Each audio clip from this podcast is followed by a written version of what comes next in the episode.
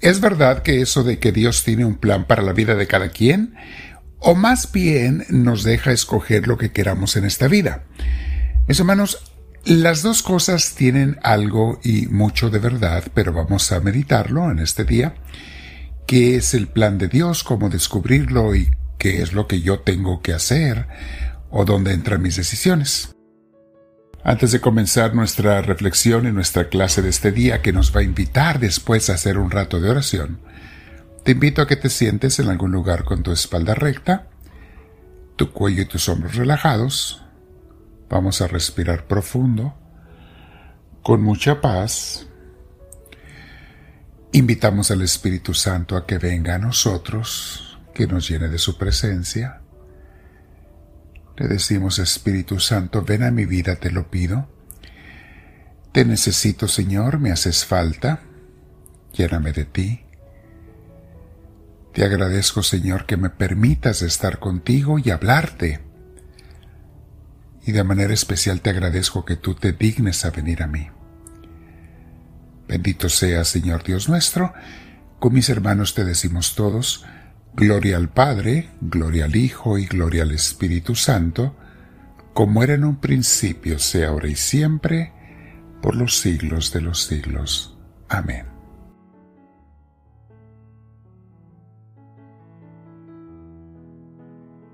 El tema de hoy se llama, mis hermanos, sí, Dios tiene un plan para mi vida, pero la pregunta sería, ¿lo voy a realizar o lo voy a ignorar para hacer yo mis planes o mi plan?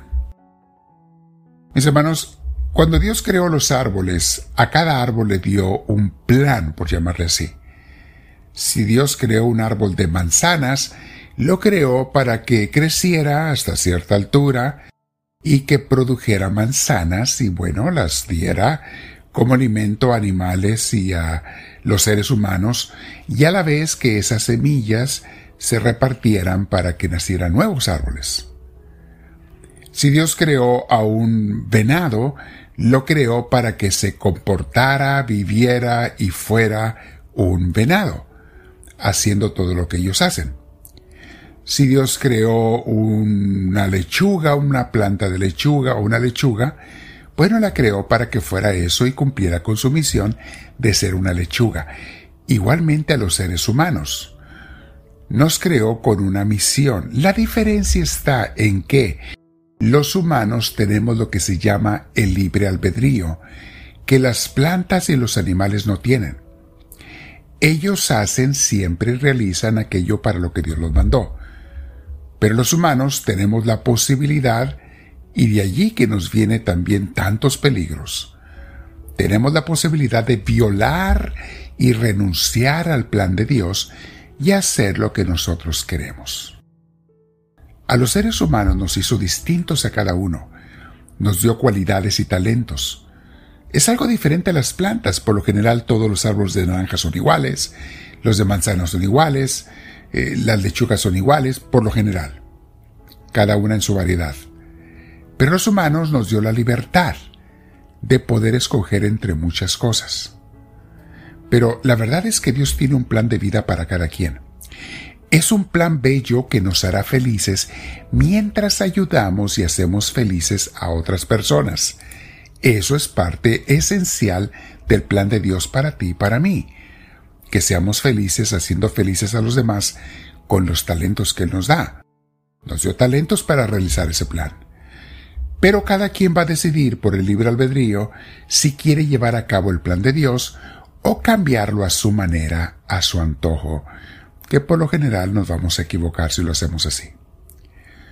Una cosa es cierta, mis hermanos, aquellos que llevan a cabo el plan de Dios para sus vidas son las personas que viven más felices en su trabajo, en sus actividades, en su vocación mientras que los que llevan sus planes en vez de los de Dios, a veces podrán conseguir cosas, diversiones, placeres, que es lo que casi siempre están buscando, cosas materiales y demás, pero nunca están satisfechos, nunca felices, nunca se sienten completos, siempre quieren más y más y más.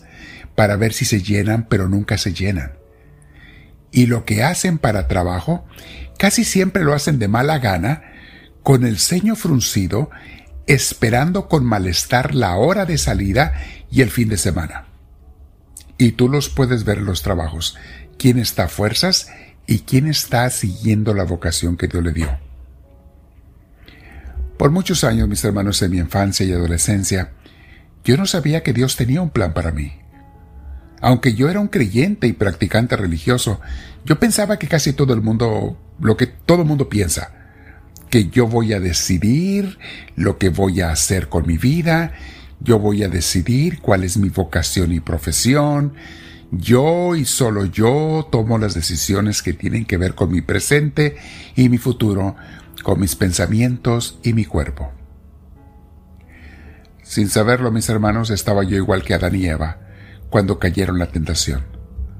Yo lo que estaba diciendo era, yo soy mi propio Dios.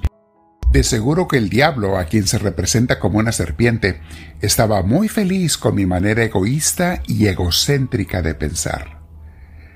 Me tomó años descubrir no solo que Dios tenía un plan para mí, que era para mi felicidad, a la vez que para bendecir a los demás, también fui descubriendo poco a poco que además Dios ponía todas las herramientas para poder realizarlo.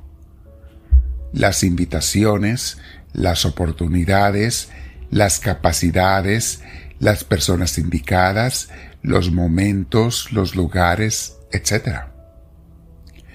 Ahora, junto con esto, también el enemigo hacía su lucha de muchas maneras para desencarrilarme de ese plan de Dios.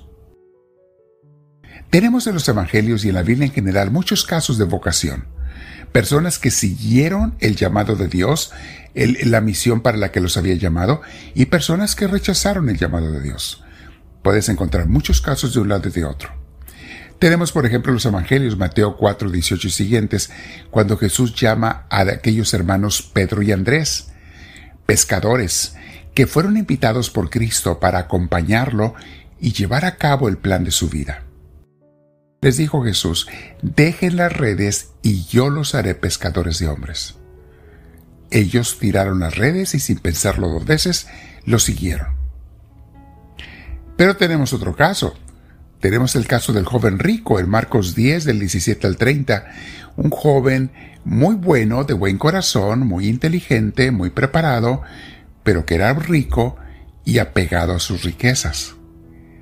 También fue invitado por Jesús a ser un apóstol, pero a diferencia de Pedro y Andrés, él no aceptó el llamado. Era un buen hombre, no era malo pero no tuvo esa dicha, ese gozo de vivir con Cristo, de participar con Él y de haber cumplido su obra. Hoy en día sabríamos su nombre, sabríamos quién fue y las enseñanzas que nos dejó y quizá hasta cartas o escritos, pero no sabemos nada de Él, porque fue un hombre que no respondió al llamado de Dios. Mi hermana, mi hermano, te invito a que te quedes unos 20 minutos el día de hoy platicando con Dios y pregúntale, Señor, ¿yo estoy siguiendo la vocación, el plan tuyo para mi vida? ¿Estoy haciendo aquello para lo que tú me llamaste? ¿O estoy haciendo lo que yo quiero? Lo que yo pienso, lo que yo decido. Comparte con tus contactos esta enseñanza, mis hermanos, para que evangelices y ayudes a otros. Suscríbete en la cruz que aparecerá en YouTube enseguida en la cruz con el Espíritu Santo, que es nuestro logo. Si no lo has hecho antes, si ya lo hiciste, no lo tienes que hacer otra vez. Y si estás en podcast o en otras redes sociales, dale seguimiento a nuestro canal para que nos den a conocer con gente nueva. Quédate platicando con Dios el día de hoy, mi hermana, mi hermano, y te digo, dile al Señor tú, háblame Señor, que tu siervo te escucha.